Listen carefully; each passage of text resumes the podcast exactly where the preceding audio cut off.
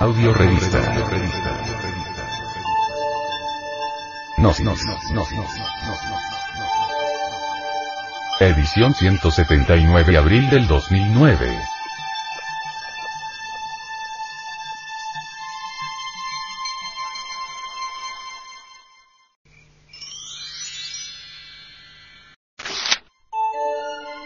Sexología. El sexo. La piedra de tropiezo de los edificadores. El sagrado mantra. Om Mani Padme Hum. Es la flor de loto con sus polos masculino y femenino. Cualquier enseñanza sin la suprasexualidad resulta de hecho extemporánea para estos tiempos. Los judíos colocan la piedra cúbica de Yesod en el sexo, en los órganos sexuales o creadores, y esto es trascendental. Es obvio que tal piedra sepirótica, pues, Yesod hace parte de los diez sepirotes de la cábala judía, fue también ampliamente analizada por los alquimistas medievales. A todas luces resalta, con entera claridad meridiana, la piedra filosofal de los antiguos sabios. La piedra filosofal es una alegoría del sexo, del amor. Edificar es indispensable, mas hay que hacerlo sobre la piedra viva, con base en el sexo. Edificar significa construir, erigir, levantar, alzar, etc. Todas las escuelas que desconocen la alegoría de la piedra filosofal aconsejan una vida edificante y esencialmente dignificante, pero desafortunadamente no dan la clave, pues la ignoran. Edificadores teóricos hay muchos. Gentes de todas las escuelas y credos del mundo creen que están dedicados a edificador. Aquella piedra cúbica de Yesod ubicada por los rabinos judíos en el sexo, es el fundamento de cualquier auténtica edificación. Desgraciadamente, millones de edificadores la rechazan. Jesús el Gran Kabir, dijo. La piedra que desecharon los edificadores ha venido a ser cabeza del ángulo. El Señor ha hecho esto y es cosa maravillosa a nuestros ojos. Por tanto os digo que el reino de Dios será quitado de vosotros y será dado a gentes que produzcan los frutos de él. Y el que cayere sobre esta piedra será quebrantado y sobre el que ella cayere le desmenuzará. Pedro, Patar, el gran hierofante, dijo. He aquí que pongo en Sión la principal piedra del ángulo, escogida preciosa. Y el que confiere en ella no será derrotado para vosotros, los que la aceptáis, ella es preciosa.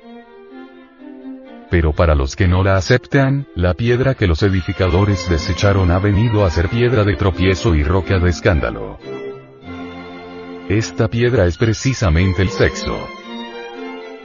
Piedra de tropiezo y roca de escándalo. Vosotros, caro oyente, lo sabéis. Son millones los edificadores que la aborrecen. El edificador de todo tipo quiere escapar de la suprasexualidad diciendo, tal piedra es la palabra. Empero no quieren darse cuenta que la base de la palabra, del verbo es el sexo. Raro es el edificador que no busque documentos para sus evasivas, ellos quieren rechazar la piedra cúbica de Yesol la Asociación de Centros de Estudios Gnósticos, Antropológicos, Psicológicos y Culturales. A. C. No quiere escapatorias, enseña los misterios del sexo. Los miembros revolucionarios de esta asociación gnóstica quieren edificar el templo interior sobre la piedra viva, jamás sobre las arenas.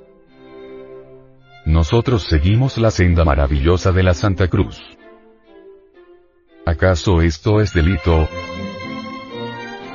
Sabemos muy bien que la cruz es fálica, ¿cómo negarlo?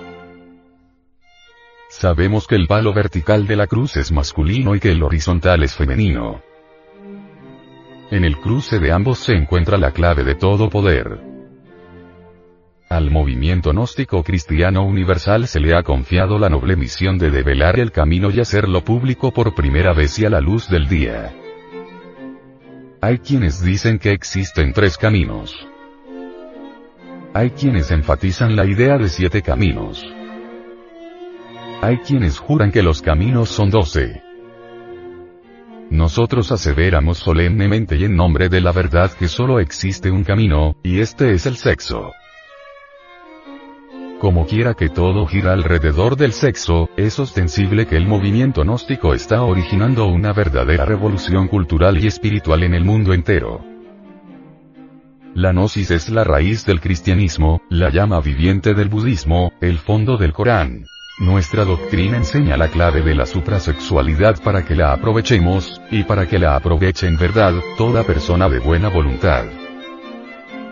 Si alguno dice que existe otro camino fuera del sexo, podéis estar seguro que ese tal, miente.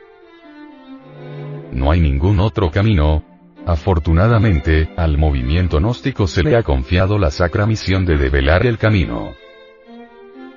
Todos juran que conocen el camino. Las diferentes sectas religiosas, sociedades, logias, credos, etcétera, etcétera podrían afirmar con lágrimas en los ojos que conocen el camino. Pero el camino no lo conoce nadie actualmente en el mundo profano. El movimiento gnóstico lo devela y eso es interesante. Los que creen que lo conocen se equivocan. El movimiento gnóstico está entregando, exactamente, todos los datos que estén acerca del camino. Ahora, caro oyente, debéis comprender la sagrada misión del movimiento gnóstico cristiano universal. Debéis entenderla profundamente. Lamentablemente, este planeta está lleno de ilustrados ignorantes que son los que coadyuvan para el deterioro y la degeneración de la especie humana, cuando le aconsejan a los adolescentes y jóvenes de ambos sexos que eyaculen sus secreciones sexuales, que se masturben para que no se vuelvan locos, habráse visto mentalidad más dañina. Pero ¿quién es el loco? La persona que practica el suprasexo que da testimonio de los beneficios y milagros de la no fornicación, o sea, de la no eyaculación del enseninis, o la persona ignorante que con muchos cartones y pergaminos argumenta tales absurdos. Claro está, que el hombre fornicario y adultero al conocer la clave del suprasexo, unión falo-útero sin eyaculación del enseminis y la mujer sin orgasmo, pone el grito en el cielo y lanza su protesta argumentando toda clase de razones y protestando airadamente contra esta clave maravillosa, calificándola de absurda, antinatural y peligrosa.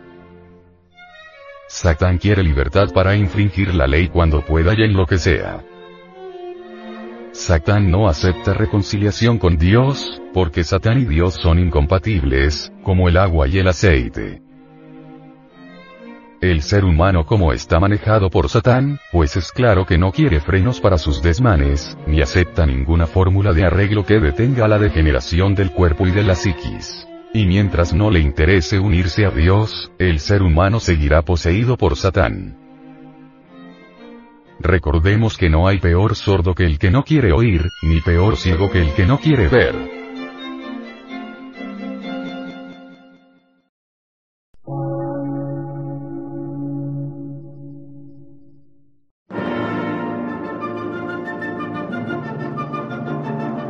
Emisora, gnóstica, transmundial. Por una nueva civilización y una nueva cultura, sobre la faz de la Tierra.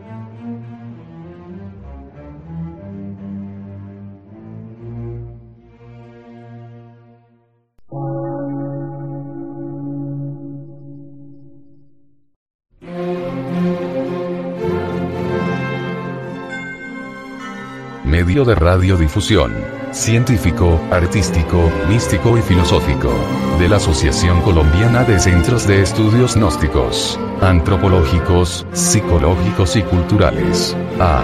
C.